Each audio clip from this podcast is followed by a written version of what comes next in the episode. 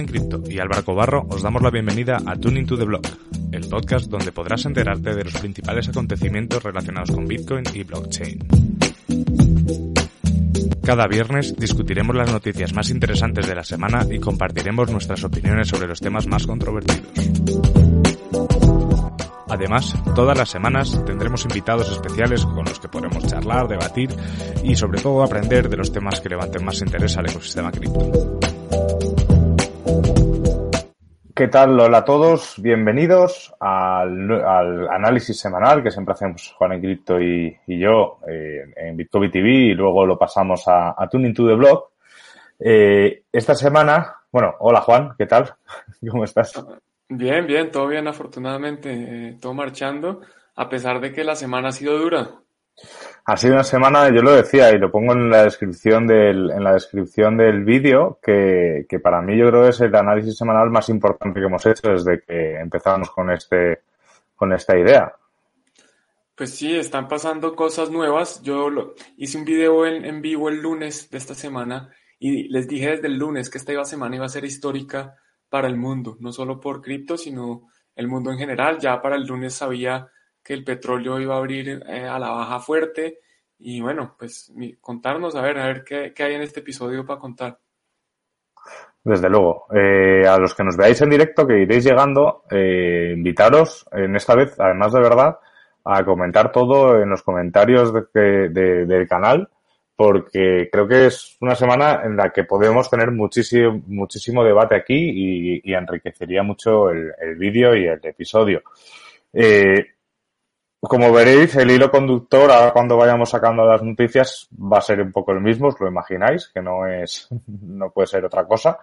Pero es que, como bien has dicho, Juan, esta semana para mí es histórica, económicamente hablando, yo creo que va a pasar a los libros de historia, porque es que me parece que están pasando cosas no solo en el mundo blockchain, en el mundo cripto, eh, que son dan, dan para escribir mucho sobre ello. De acuerdo, son muchas cosas nunca antes vistas eh, y pues bueno, entremos a discutir estas cosas. Eso es. Recordaros que nos podéis seguir eh, tanto a Juan como a mí en Juan, arroba Juan en Cripto o arroba Bitcoin y por supuesto, a los que nos queréis escuchar sin vernos, que seréis algunos, en arroba tuneblog o en tuning, tuning to the blog en Spotify, tenéis ahí todos los podcasts que, vamos haciendo de todo esto. Para empezar, vamos a empezar a compartir aquí.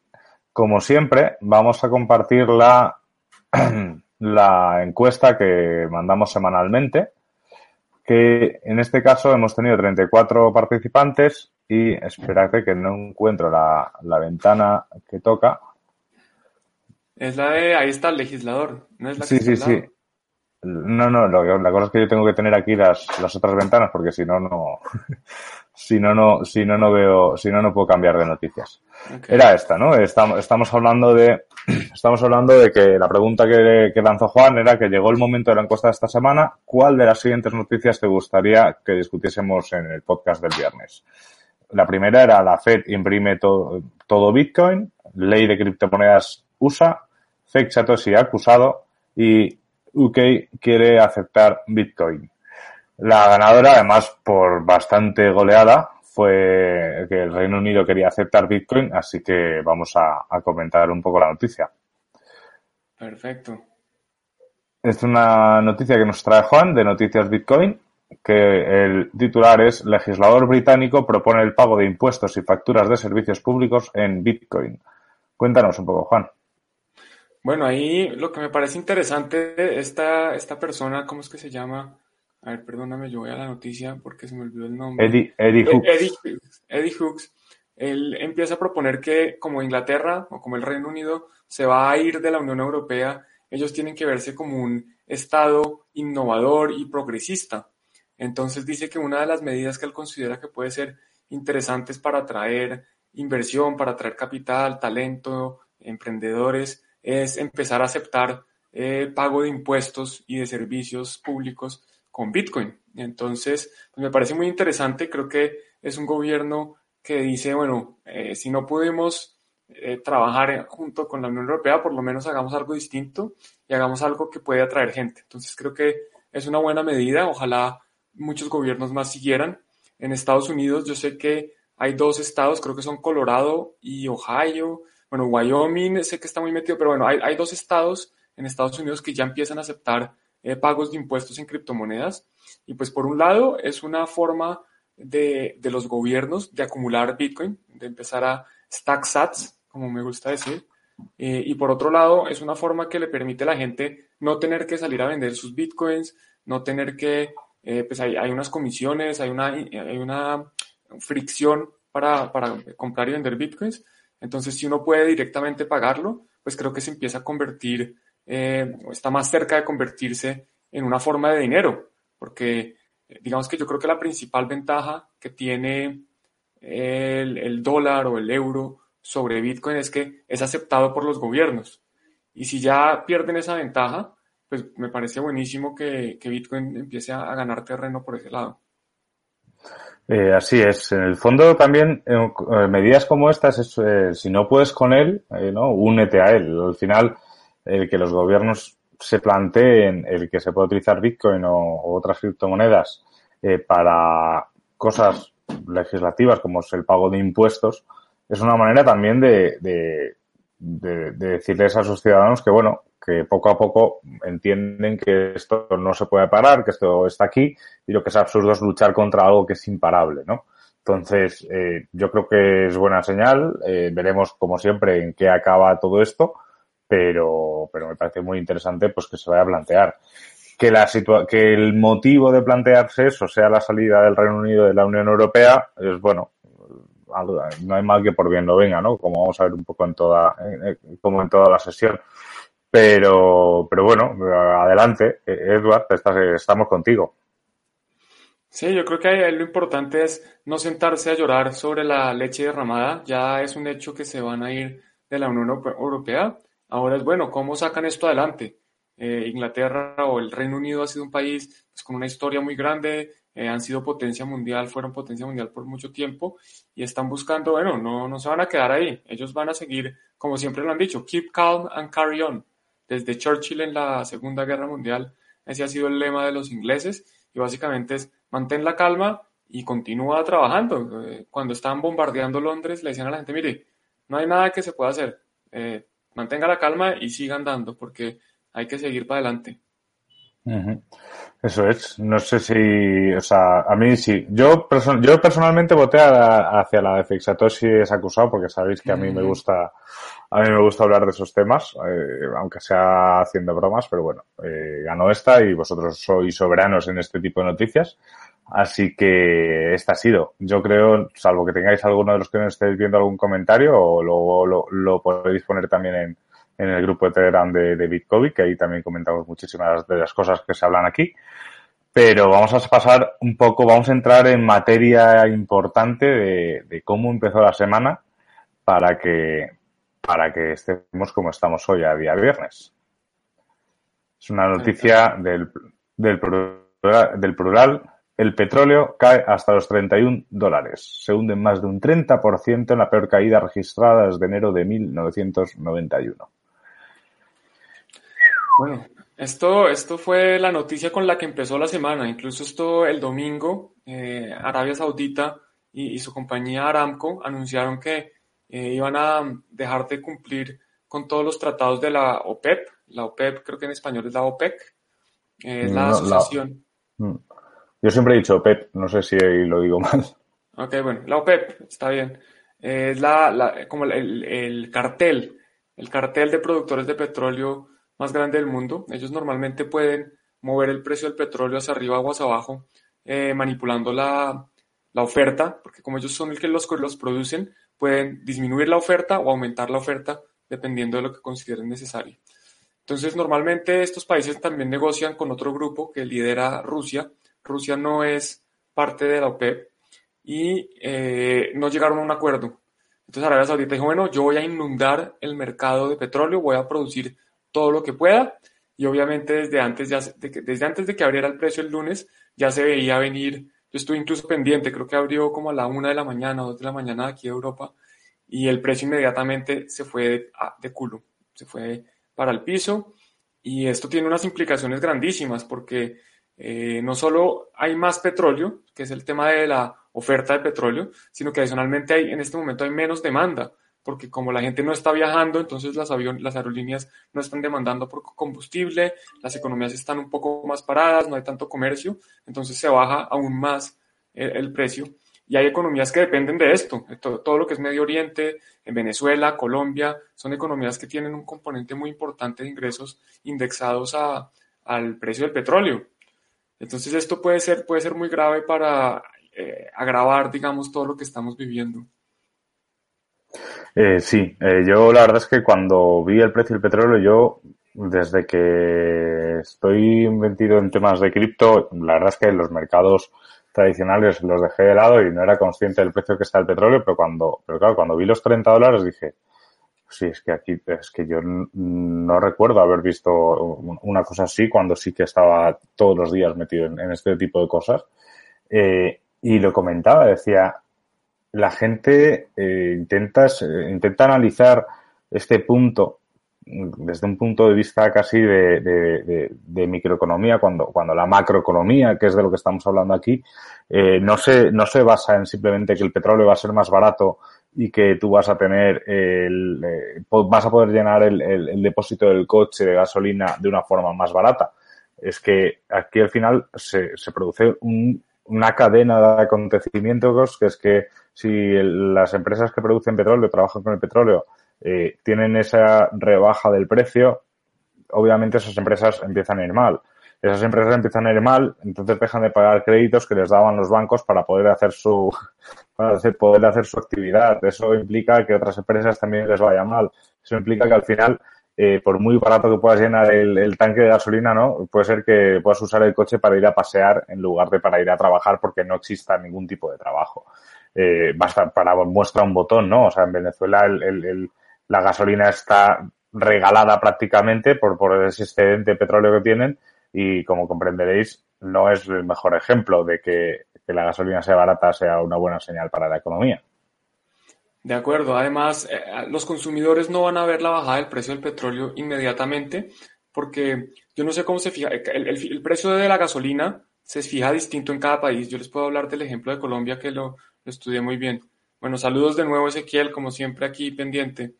Eh, entonces, el precio de la gasolina en los distintos países, por lo menos en, Colombia, se fija con unas tarifas que obviamente dependen del precio del petróleo, pero tienen un componente, una bolsa para estabilizar el precio porque cuando el petróleo sube mucho, a ti tampoco te están subiendo el precio de la gasolina inmediatamente. Entonces, lo que hace el gobierno es que tiene una bolsa de la que a veces saca subsidios, a veces eh, tiene que pagar un poquito por el precio de la gasolina que nosotros consumimos, y cuando el precio del petróleo baja, el, fondo precisamente recibe esos ingresos adicionales. Entonces, no es que la gasolina te vaya a salir más barata, pero sí es que los productores de petróleo y los productores de algunas materias que, requieren petróleo, pues van a empezar a tener que despedir empleados eh, y lo que mencionaba, se vuelve un círculo de que estos empleados entonces dejan de consumir, entonces las empresas ahora no tienen consumo, entonces despiden más empleados y se vuelve todo este círculo de, de la economía que, mencionaste. Así es.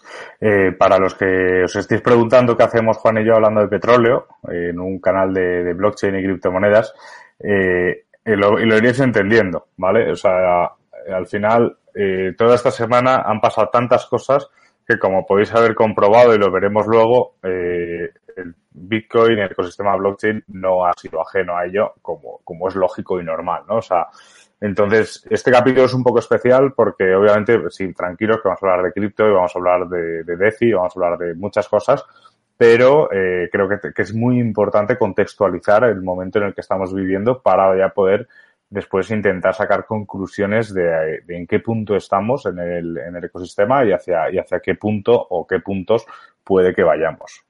Digo como nota aclaratoria.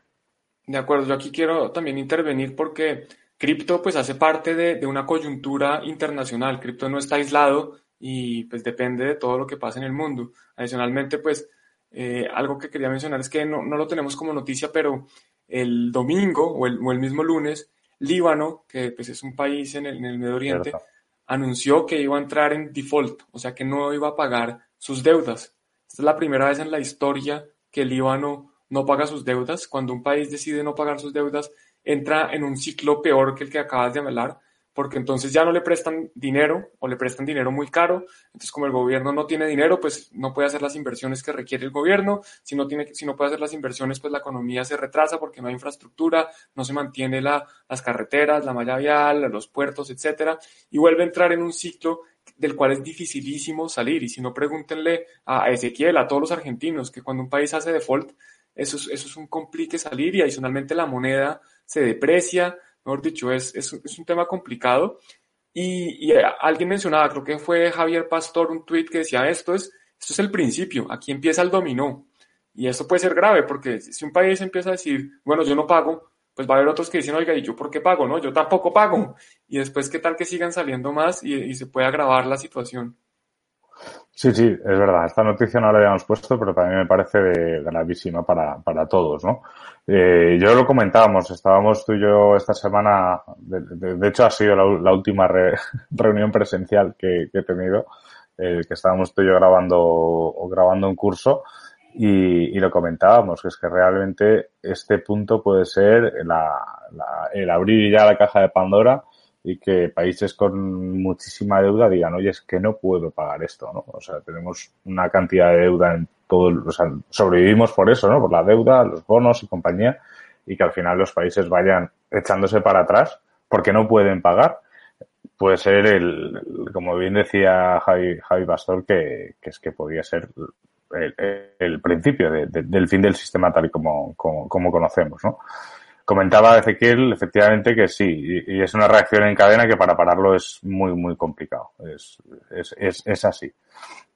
Y para seguir, supongo que estáis de acuerdo que el tema más tema que puede existir y va a existir durante demasiado tiempo es que, ah, bueno, comenta, comenta Iván que el primer país que empezó con él yo no pago fue Estados Unidos en 1971 y, no le ha ido mal. Eh, tienes toda la razón, Iván. Eh, es que, eh, a ver, lo que se refiere Iván es que en, esta, el, en el 71 Richard Nixon decidió eh, romper el patrón oro, o sea, decidió que no iba, normalmente los, los dólares, los billetes de dólar estaban, eran respaldados por oro, o sea, que era una deuda. cuando yo emitía, cuando el gobierno de Estados Unidos emitía un dólar, le estaba diciendo a la persona que recibía ese dólar, oiga, cuando usted vuelva con ese billete, yo le devuelvo su, el equivalente en oro o en plata. Y Estados Unidos decidió romper ese, ese patrón. Lo que pasa es que es distinto cuando tú eres la potencia más grande del mundo y tienes el armamento más grande y el ejército, bueno, uno de los ejércitos más grandes, seguramente el más poderoso, a cuando eres un país eh, en la mitad de la nada, es rodeado por países que no te quieren y no tienes mucho poder para, para defenderte. Entonces, es distinto que Estados Unidos decida no pagar a que, a que el Líbano decida no pagar. Mm. De todas maneras, eh, yo lo he hablado muchas veces también con gente fuera del ecosistema que, que quizás el sistema en algún momento deciden hacer un reset, ¿no? Pero no sé muy bien, eh, no sé muy bien cómo puede ser. a lo mejor estamos viviendo ya el reset porque os voy a compartir ahora mismo en directo la página web del país.com, la portada, voy a actualizar por si ha pasado algo más. Eh, estamos aquí, Juan y yo estamos en Madrid, está hablando Pedro Sánchez, ya veremos qué dice. El gobierno prepara la declaración del estado de alarma por el coronavirus. Madrid cierra todos los bares y restaurantes de la comunidad desde esta sábado por el coronavirus. Eh, Madrid acumula ya 64 muertes y 2.000 casos. 62 países limitan la entrada de viaje a España. La Generalitat de Cataluña ordena el confinamiento de 70.000 personas en Igualada y en otros tres municipios de Barcelona. El País Vasco declara la alerta sanitaria que permite confinar las poblaciones. Murcia empieza a, a aislar a la gente. O sea, todas las noticias son coronavirus. Exacto, podría estar así una hora. Eh, ¿Por qué os he compartido esto? Porque, obviamente, supongo que los que nos veis también desde fuera, eh, eh, vuestros países estará pasando algo así, pero, pero como veis en España, obviamente, y por razones lógicas, eh, este es el tema que, que, tenemos de actualidad, ¿no? Y además de ser una situación de salud pública en la cual desde aquí eh, creo que os hacemos, os hacemos un llamamiento a los que estéis en Madrid y en otros municipios en España eh, que tengáis un poco de responsabilidad ciudadana, ¿sabes? O sea, no se trata de, esto no es de hacer vida normal, ¿vale? Se trata de eh, intentar parar esto de alguna manera. Que luego resulta que esto es una gripe, como muchos dicen, pues genial, eh, pues si tú has hecho lo que tocaba, pues has colaborado para que sea solo una gripe, ¿no? Pero si resulta que es algo más y, saturamos la sanidad más de lo que está, el problema que nos viene pues es muy, muy, muy gordo. Y después de esta reflexión, pasemos a la parte que nos, que nos incumbe, que es la económica, ¿no? Todas estas situaciones, obviamente, van a tener una repercusión económica grave, gravísima. Se está viendo. Y, y no sé si estamos realmente preparados. No sé qué opinas tú, Juan. A ver, yo creo que más que la crisis de, de, la enfermedad como tal o del virus como tal, es la reacción de la gente y lo que pueda pasar con lo que dices, el sistema de salud. Ahora cualquier persona con una gripa mínima, pues va a ir a, a, que, a que, lo revisen, a que le hagan el tratamiento, según entiendo, eh, las pruebas para probar, ¿cómo se llaman? Los tests para ver si alguien tiene coronavirus son costosos y pues toman tiempo. Entonces es, es, el pánico general, el hecho de que la gente sale a las calles y no encuentra papel higiénico y no encuentra eh, arroz y uno va y no hay geles para las manos, no hay mascarillas, no hay guantes, que yo no necesito, yo no quisiera, yo no estoy, yo no quiero comprar guantes ni mascarillas ni eso, pero hay gente que sí las necesita. Si a mí me da coronavirus, yo creo que no tengo problema, pues estar en cama unos días o no sé qué pase, pero hay gente que está más vulnerable y es precisamente por eso que, que debemos tratar de controlar la, la aspersión, ¿cómo se dice? La, así, la, que, que el La- virus no se expanda, Eso es. independiente que creamos que a nosotros no nos va a hacer daño. Eh, entonces, pues, em- eh, los efectos económicos creo que vienen es más de, son efectos secundarios, no es que, ay, se murieron 10 personas, entonces eso es gravísimo, no, es que toca cerrar los bares, cerrar los restaurantes, ya no se, hay muchos viajes, por ejemplo, a Italia no se puede ir, entonces eso disminuye la economía, Estados Unidos bloqueó eh, todos los vuelos desde, desde y hacia Europa, entonces todo ese comercio, todas esas relaciones que se están creando, pues se dejan de hacer y esos son negocios que no se hacen y eso es economía que no se mueve. Entonces son más que todo esas implicaciones las que yo creo que son más complejas que, que el virus como tal. Eso es, eso es. Y, hablando, o sea, obviamente teniendo en cuenta toda, este, toda esta parte económica, eh, la primera, la primera en la frente nos la dieron ayer las bolsas europeas, sobre todo, y el, bueno, y americanas también. Pero en España, por ejemplo, el IBEX se desplomó un 14,06%, el mayor batacazo de. Uf, eh, está claro, o sea, todo este, todo este ah, o sea, to- toda esta reacción en cadena de, de, de parar la economía, literalmente, por, porque es necesario, al final estamos hablando de que obviamente todas las empresas grandes y pequeñas lo van a sufrir. Por desgracia, las pequeñas más que las grandes, porque no es lo mismo un autónomo que necesita salir a trabajar a la calle para poder seguir pagando sus cosas que, una empresa del IBEX que gana miles de millones y, bueno, y obviamente va a notar y se va a notar en, despidos y, se van a notar muchísimas cosas, pero obviamente esto no es una cosa que no afecte a, a las criptomonedas. O sea, estos días yo creo que en, todas, en todos los canales de Telegram se ha hablado de, que Bitcoin había fracasado como, como reserva de valor. Eh, yo creo que pocas veces me habréis oído o habréis lo alguna, alguna vez de esto.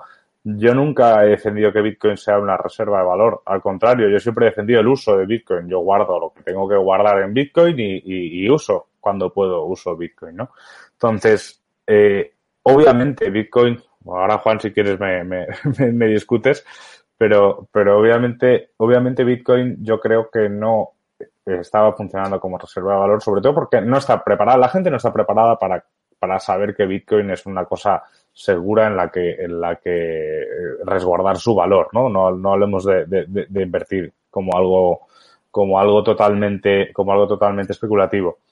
La red tampoco está preparada, como hemos visto estos días, que lo comentaremos más adelante, pero, pero es que falta muchísima, muchísima formación y mucha labor pedagógica para que realmente exista una adopción como, como la que planteamos y, y decimos ¿no? cuando queremos llegar a, a, la luna. Bueno, aquí yo quiero es, es, centrarme en la noticia, es que es lo que los activos financieros están cayendo. Eh, la gente cuando tiene hambre, cuando tiene incertidumbre, eh, cash is king, eso es finanzas 101. El, el efectivo es el rey la gente pues quiere efectivo, la gente no puede comprar papel higiénico con acciones de Telefónica, ni con oro, ni con Bitcoin. Entonces, pues tienen que ir a cash. Y cuando hay incertidumbre y las cosas empiezan a caer, la gente dice, oiga, yo espero a que esto se recupere, o más bien salgo y vendo, eh, me, doy, me doy la pela, asumo el, gasto y, ya tengo efectivo y, puedo estar más tranquilo, porque también no sabemos cuánto vaya a durar. Eh, nos, nos, dicen no vayan a restaurantes, vamos a cerrar restaurantes y bares por 15 días. Pero si en 15 días la situación está peor, pues la, lo prolongan. Entonces vamos a necesitar eh, efectivo, que es lo único que hoy en día funciona para, para sobrevivir. Hoy en día nadie puede sobrevivir con, con oro, ni acciones, ni bonos, ni Bitcoin, ni nada. Entonces, cuando la gente necesita dinero, pues sale a vender lo que tenga. Si tiene eh, bienes raíces, pues trate de venderlos. Si tiene oro, pues trate de venderlos. Y por eso incluso ayer, eh, algo que no es normal es que todos los activos financieros cayeron. Yo no, yo veía cualquier página donde están bolsas, donde están acciones y había muy, muy, muy poquitas cosas en verde. Había, pues nada, todo, todo para el piso. Eh, y pues obviamente lo que mencionas, Bitcoin hace parte de de este mundo, de esta economía global, de este tipo de activos financieros y también se dio duro, igual que Ethereum, igual que la mayoría de criptos. Así es. Eh, es, que, es que al final es eso, ¿no? Y, y ahora que decías lo del efectivo, alguna, no hemos puesto la noticia porque hay mucho como para empezar a poner todo, porque es que había para tres horas de, programa casi. Eh, que eh, no sé si alguien, alguien mencionaba que, que realmente dicen que, que las, eh, eh, los intercambios de efectivo propagando el virus en el dinero en efectivo. Al final es verdad, o sea, los papeles, la, la, la, las moneditas, todo pasan de mano a mano, mano a mano, mano a mano y estamos hablando de, de, de, que son un nido de gérmenes, ¿no? Con Bitcoin eso no, no pasa. También con las tarjetas de crédito tampoco, ¿eh? pero, pero con, con Bitcoin eso no pasa. Y mencionaban que también era que también nos mencionaban como argumento a favor de Bitcoin y también como aviso de, ojo, que los bancos centrales y los gobiernos no aprovechen esta crisis para quitarnos el efectivo y por lo tanto quitarnos toda la privacidad que, que podemos tener en las, en las transacciones del día a día. Sí, creo que lo mencionamos recientemente, pero en Suecia ya está pasando. En Suecia hay la gente que hay mendigos en la calle que tienen su propio dispositivo para recibir propinas porque ya el efectivo casi que lo están desapareciendo y bueno, eso ya sería entrar en otro debate de, privacidad, pero yo creo que sigamos para, para poder terminar el programa algún día.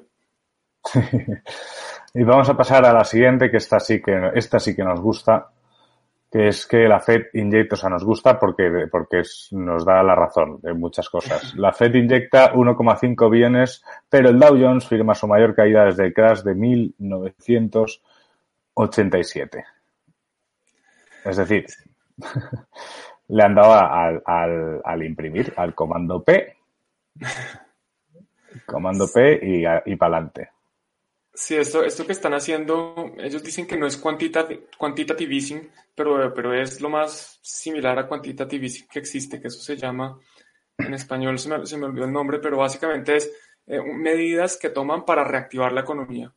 Entonces, hasta el momento, eh, los bancos centrales creen que todo se soluciona imprimiendo más dinero. No se han dado cuenta que, que, eso en realidad no soluciona nada y que lo que están haciendo es alimentar el efecto cantillón, que es beneficiar a los que están cerca de esos bancos centrales, beneficiar a los que reciben el dinero. ¿Quiénes reciben el dinero? Obviamente, pues primero los bancos, las grandes empresas, etcétera. Parece que ahora también van a salvar a Boeing, la compañía de, que produce aviones, la competencia de Airbus en Estados Unidos. Parece que lo van a salvar. Hay bancos que también parece que van a tener que, que si no, que si no los intervienen, en un año ya dejarán de existir.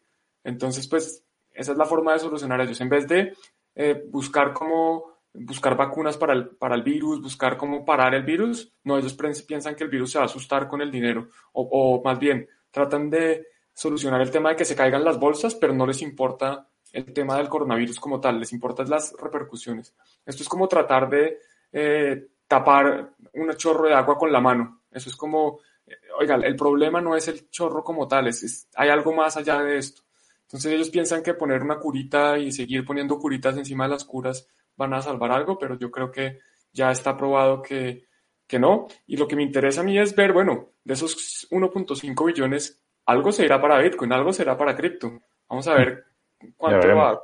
Sí, pues, sí, a ver, eh, al final, aparte que la FED, si no recuerdo mal, corrígeme si me equivoco, eh, puede ser que en poco más de un mes haya impreso dos veces cantidades ingentes de dinero, haya hecho una o dos inyecciones de capital más, me suena a mí. Claro, es que mira, incluso una de las noticias, no sé si todavía tienes abierto el chat, sí, mira, eh, la, la, de Twitter, la encuesta de Twitter. En la encuesta, la encuesta de Twitter, una de las noticias, la primera, era que la Fed eh, iba, había, impreso un Bitcoin, eh, o todo Bitcoin, algo así. Está muy chiquito para verlo. Pero lo que estaba... La Fed imprime todo Bitcoin. Cuando, cuando estaba hablando de eso me refería a que la Fed estaba imprimiendo 150 mil millones, que es la capitalización bursátil de Bitcoin. Entonces ya han venido imprimiendo estos, estos 1.5 billones, es lo nuevo, es las nuevas medidas, pero desde octubre, creo que fue octubre o septiembre del año pasado, cuando las tasas repo, que es la, tasa a la que se prestan los bancos en la noche, eh, para los que no saben cómo funciona esto, es que los bancos al final del día, si tienen menos dinero del que deberían tener, ellos piden prestado. Y hay otros bancos que tienen exceso de dinero, entonces les prestan y obviamente tienen que pagar un interés por simplemente dormir cuadrados, dormir con el balance eh, eh, cuadrado. Entonces hubo un momento, creo que fue en septiembre o en, octubre, que uno de los bancos dijo, oiga, nadie me quiere prestar.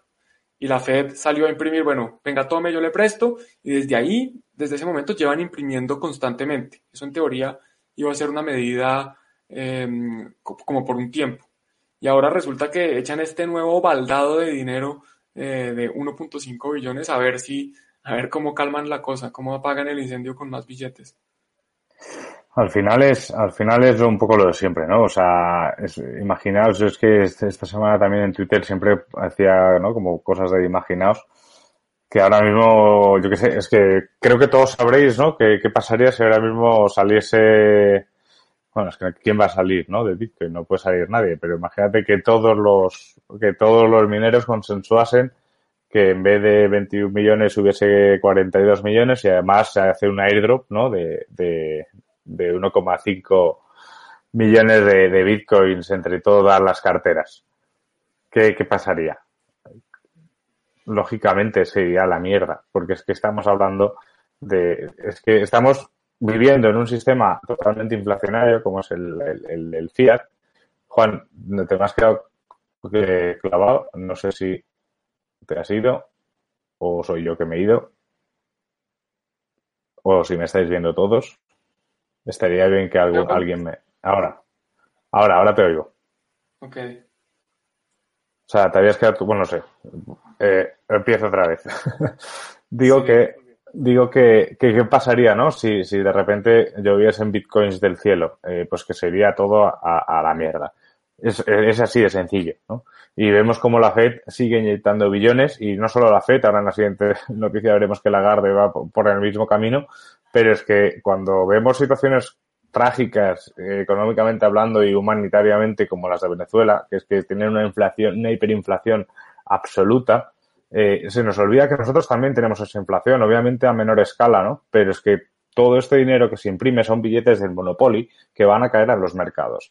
Que sí, que a, supongo que a los bancos para tener sus balances cuadrados les irá muy bien, ¿no? Que recibir ese dinero, pero pero estamos, en el fondo es, lo que dices, estamos tapando un, chorro de agua, lo estamos tapando como con, la mano o, directamente, no sé, es que es, que es absurdo, ¿no? Es como querer parar el coronavirus eh, solo, solo, solo paseando por la calle, ¿no? exactamente lo mismo.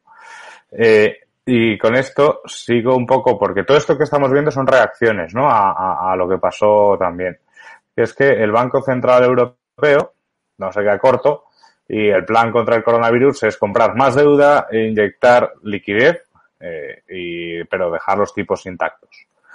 Eh, pues es un poco lo mismo. Creo que la opinión que tengo en, este punto es la misma que con la Fed. Me, parecéis todos unos piratas.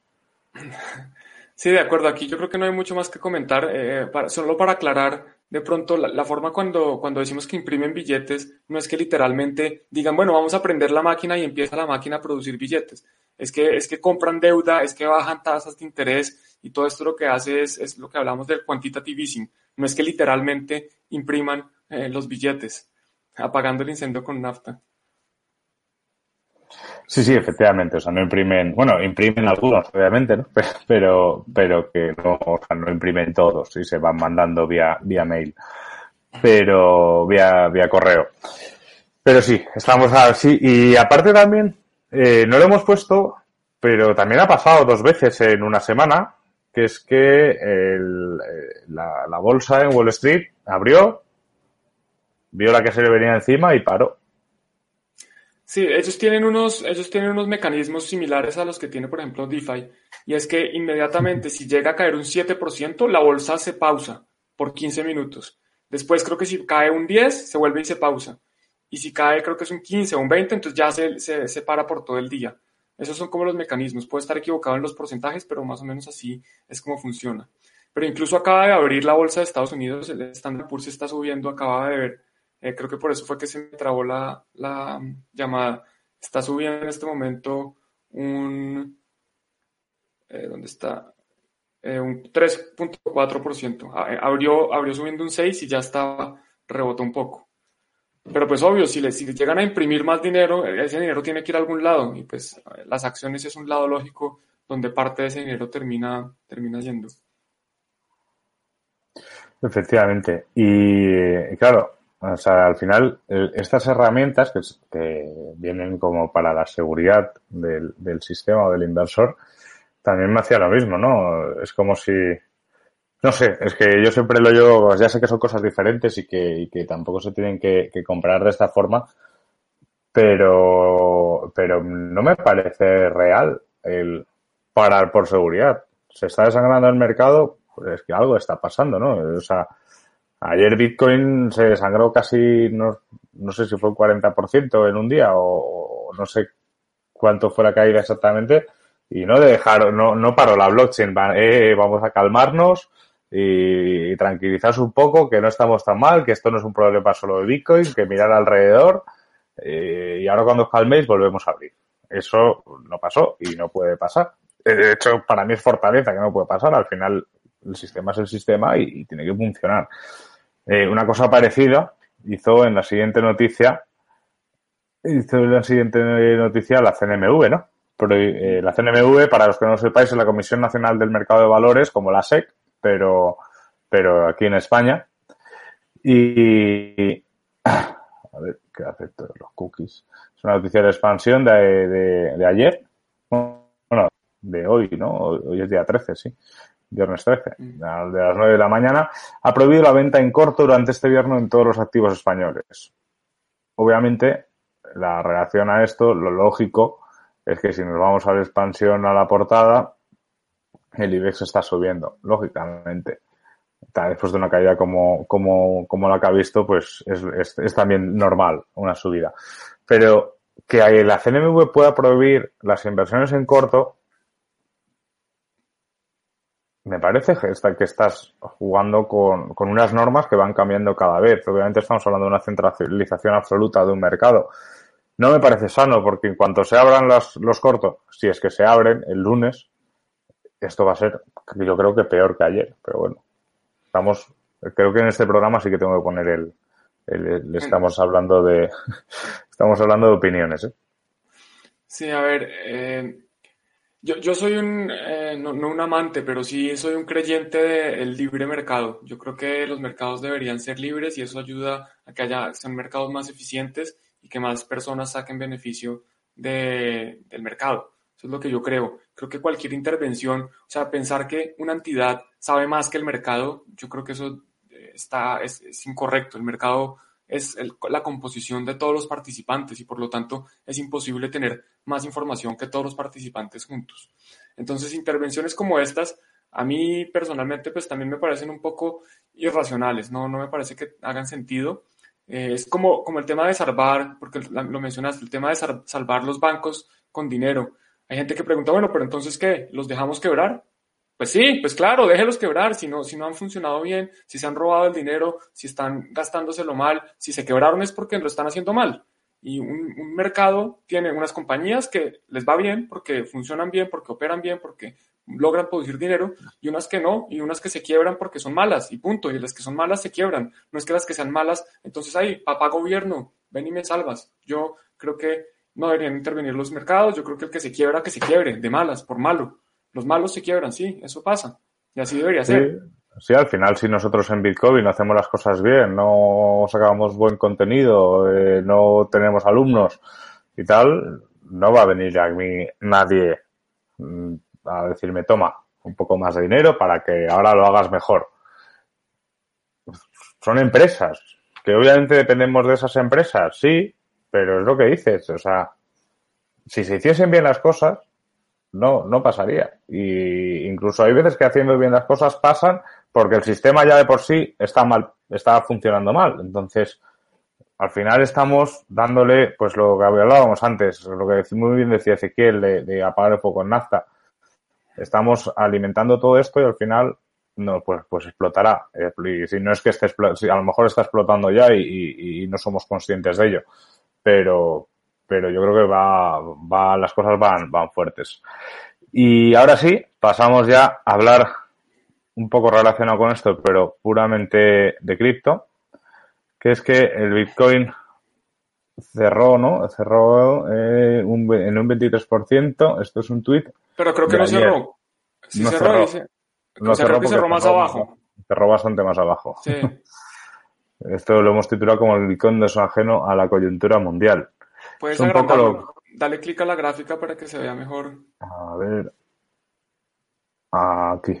Lo estáis Listo. viendo mejor, ¿no? Perfecto. Este sí, estamos hablando de una bajada, yo creo que fue más grande que el 23. ¿eh? Sí, alcanzó a ser más grande. Eh, incluso esta mañana alcanzó a llegar a tocar los 3.000, 3.900 algo llegó a tocar. O sea, rompió los 4.000 un tiempo. Yo es que, yo es que he desconectado las alertas de precio porque me estaban volviendo loco. me estaban volviendo loco porque de repente me ponía Bitcoin sube un 5 a, a, a los 10 minutos, Bitcoin baja un 5 y joder, macho, ya lo he quitado, ya lo he quitado.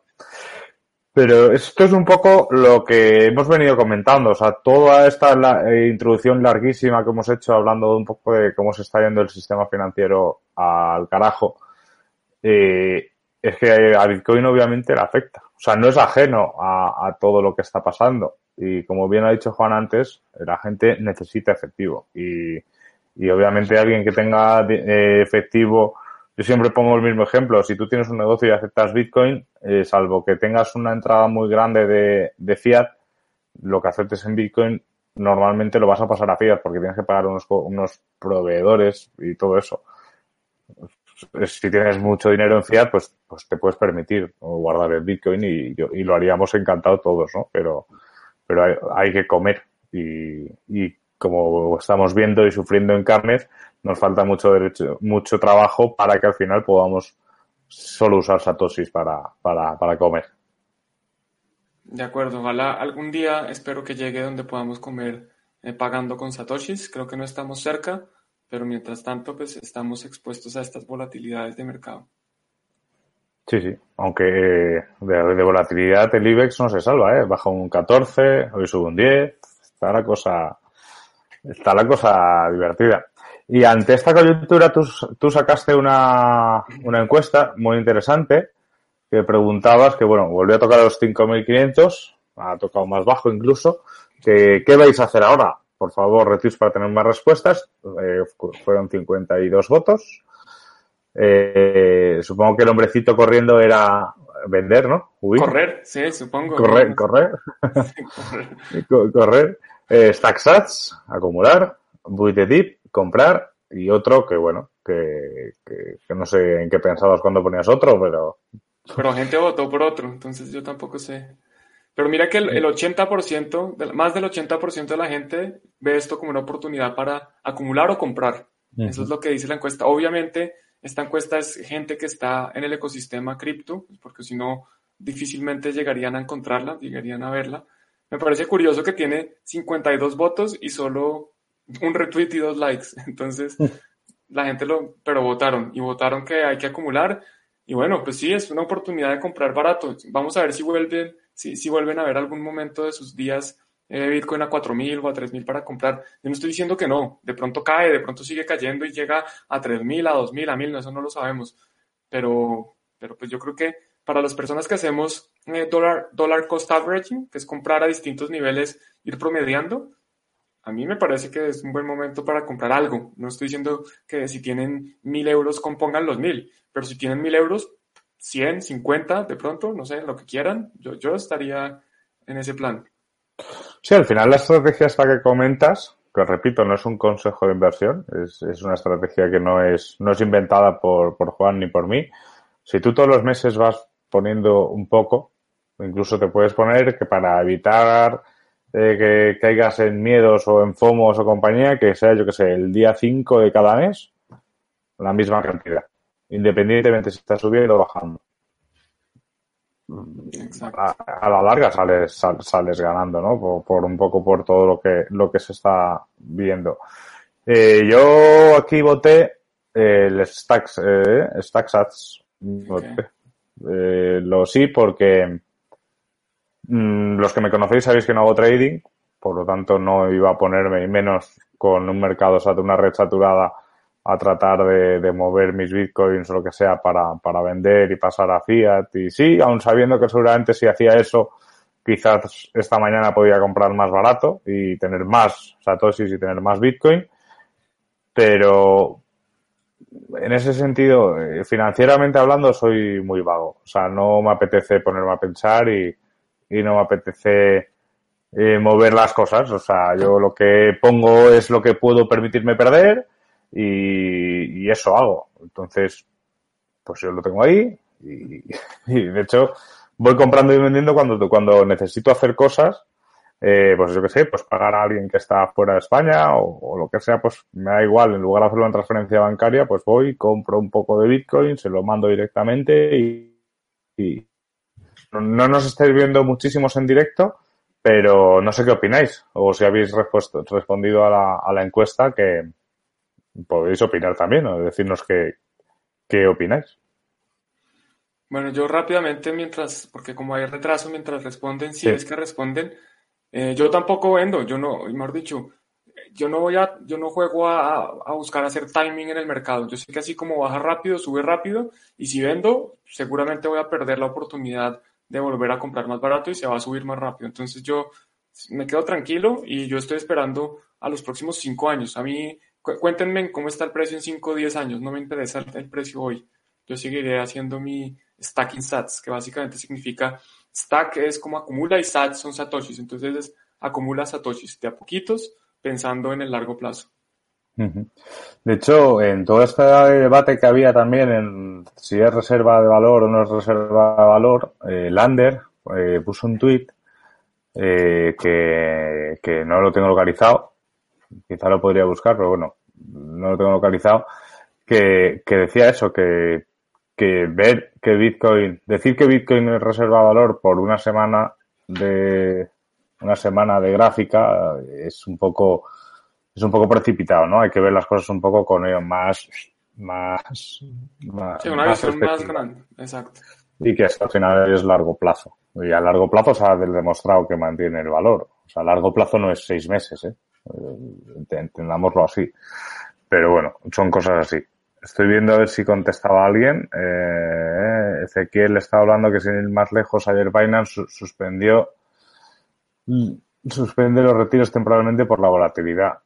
Esa es otra de las cosas también. Si, no, si tú tienes tus bitcoins a buen recaudo y controlando las claves, no te pasa tampoco estas cosas. Porque imagínate que no quieres vender simplemente, simplemente necesitas hacer, una transacción, necesitas, pues, tú este quieres, por ejemplo, que estás en Argentina, que es muy difícil que tú pagues, por ejemplo, un curso de Bitcoin con, con PayPal por, por, las limitaciones que tenéis de, de mandar dinero fuera. Imagínate que tuvieses que pagar, por ejemplo, una matrícula de Bitcoin y quisieses pagar con Bitcoin y lo tuvieses en, en, Binance. No podrías. Yo obviamente te esperaría, no, no te preocupes, pero, pero la realidad es esa. hay que tener por lo menos conciencia de eso, de las claves y compañía. Estaba esperando si alguien respondía, pero veo que... no, no, no, respondieron, están tímidos. Entonces vamos a la última. Lástima que la última noticia eh, nos coja con tan pocos espectadores y que la hayamos dejado para el final porque es muy interesante. Sí, de hecho es tan interesante que no lo había colocado en, en, la lista. Voy un segundo. Estaba... Ah, ah, ah, ah, aquí mira, en Telegram, en Telegram Iván me ha pasado lo de Lander, que no era un tweet, era un mensaje que Lander decía, juzgar las cualidades de Bitcoin por movimientos de precio en el corto plazo no parece que tenga sentido. Hacerlo sobre el oro probablemente tampoco. Eso es, así es, es correcto. Mm, estaba viendo a ver qué había pasado por aquí. Vale, están en Bitcoin José Antonio y Reizu hablando de, de muchas cosas y estoy, te estoy buscando a ti, aquí, que era esta de aquí. Perdonad, ¿eh? que es que he tenido el error. No pasa nada. De no ponerla aquí. MakerDAO evita el cierre. MakerDAO evita el cierre ante la caída de Ethereum. Por ahora. Wow. Sí, a ver, les cuento, más que la noticia, esta fue como una noticia relacionada, pero lo que pasó ayer es que, eh, como los que entienden de DeFi saben que para, para yo sacar un crédito, digamos un préstamo en MakerDAO, tengo que dejar un colateral. Entonces yo dejo un Ether o unos Ether en colateral. Cuando ese colateral empieza a bajar de precio tan rápido como pasó ayer con Ethereum, pues lo que pasa es que el colateral no alcanza a cubrir, no es suficiente como garantía del préstamo. Entonces se abre para liquidar. Entonces cuando se abre para liquidar el colateral, eh, llegan unos, unas personas que se llaman los keepers y empiezan a subastar esos colaterales. Empiezan a básicamente decir, bueno, ¿quién compra el colateral? ¿Quién quiere pagar el préstamo que Juan Pablo debe? Y se queda con el colateral que Juan Pablo puso en, el contrato inteligente.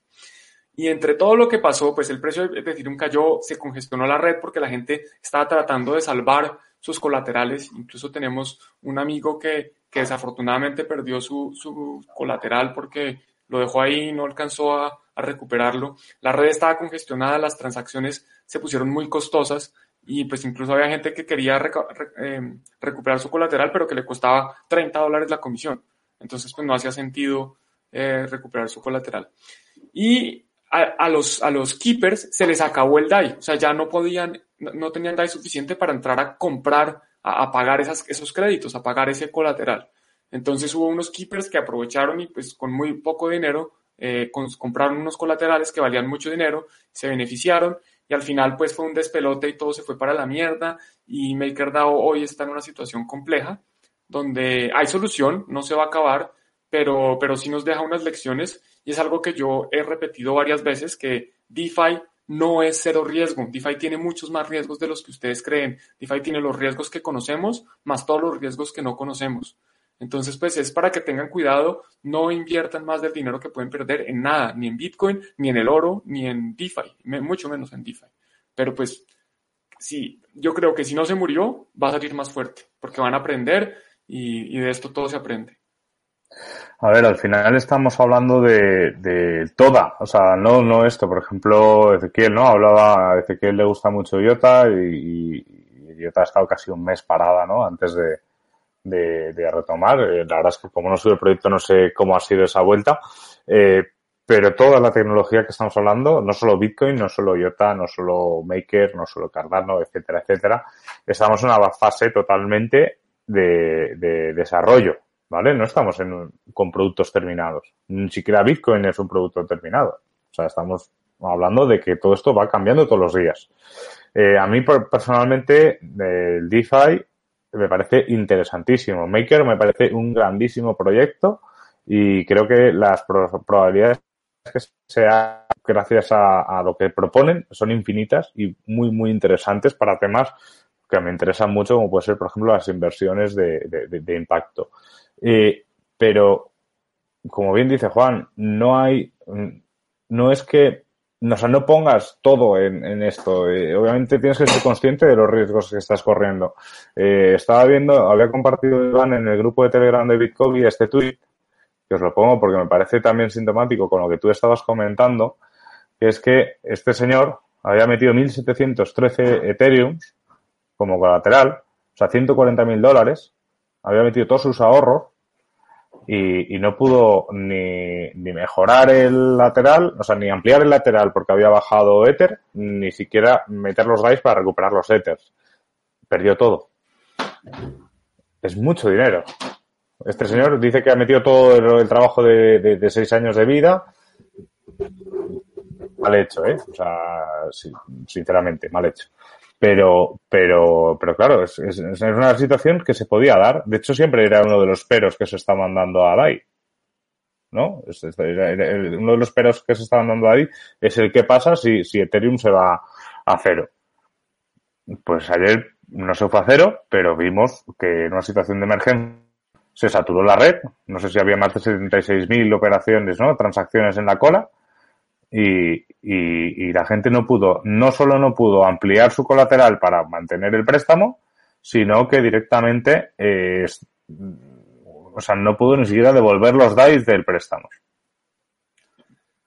Sí, es que eh, es, una, es un tema que la gente no advierte, que es importante siempre tenerlo claro. Yo incluso hoy retuiteé un tweet mío de, de marzo 5 y es, miren, DAI, eh, DeFi tiene muchos riesgos. No pongan todo su dinero, igual que no lo pongan en ningún lado.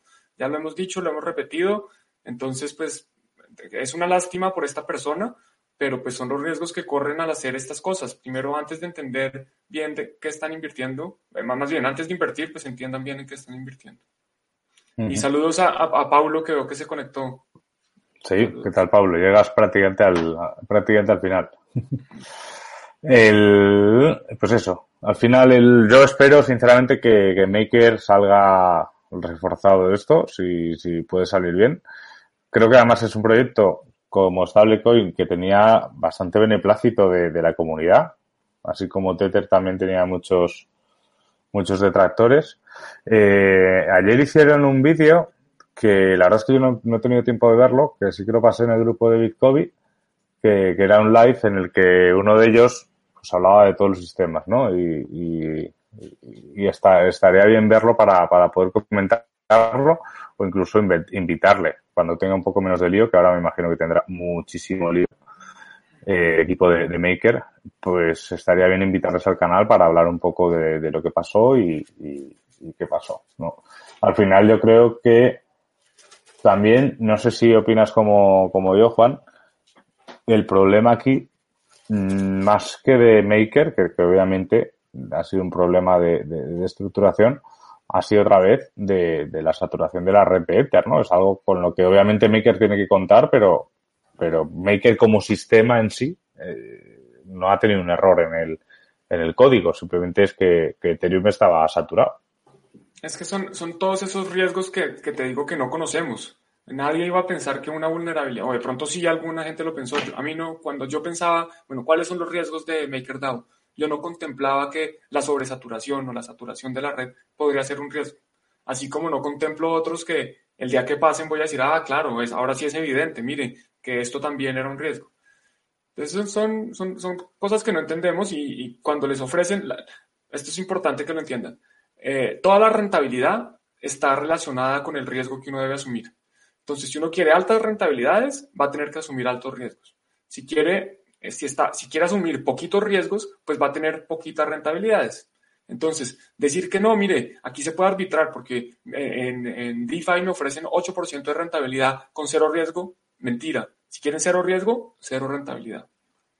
Así de fácil. Pues mira, acaba de salir una noticia. Estamos aquí en directo y yo creo que con esto ya podemos cerrar porque si no, eh, entre cómo está todo. Ya vamos a ir para una hora. Y tal, ya vamos a ir para una hora. Es que acaba de salir justo hace 23 noticias que parece ser que la comunidad de MakerDAO votará sobre las actualizaciones y realizará una subasta de deuda. O sea, al final, que van a liquidar, van a liquidar la... Parece que van a liquidar esas deudas eh, subastando tokens, tokens de Maker, ¿no? A ver, hay dos opciones. Una que entendía es que salgan a, imprimir más makers, eh, que lo que hace es diluirlos a ellos, o sea, es quitarles un poco de, poder y de valor a los actuales, eh, digamos, los, es que no son accionistas, pero a los actuales poseedores de, maker, que me parece justo o razonable, entiendo que puede ser. Y la otra es salir a liquidar la, la posición que tienen los colaterales, salir a todo lo que tienen los colaterales, salir a, venderlo eh, para que la gente que tiene DAIs pues efectivamente puedan realizar ese valor y el DAI no, no se, digamos que no se, no se desaparezca y, la gente pierda el valor de la nada. Entonces son esas dos opciones. No sé la noticia que dice, eh, pero supongo, por lo que, lo que dice el titular, creo que van a salir a liquidar, que van a salir a, que cada persona que tiene un DAI puede ir a recibir ese DAI en, en colateral de decir en la comunidad. Votará ah, no, votará, todavía no se sabe. hay distintas opciones sobre la mesa. Y, que, y, que, a lo mejor hacen una subasta de, de toda esa deuda. Vamos a ver qué pasa entonces.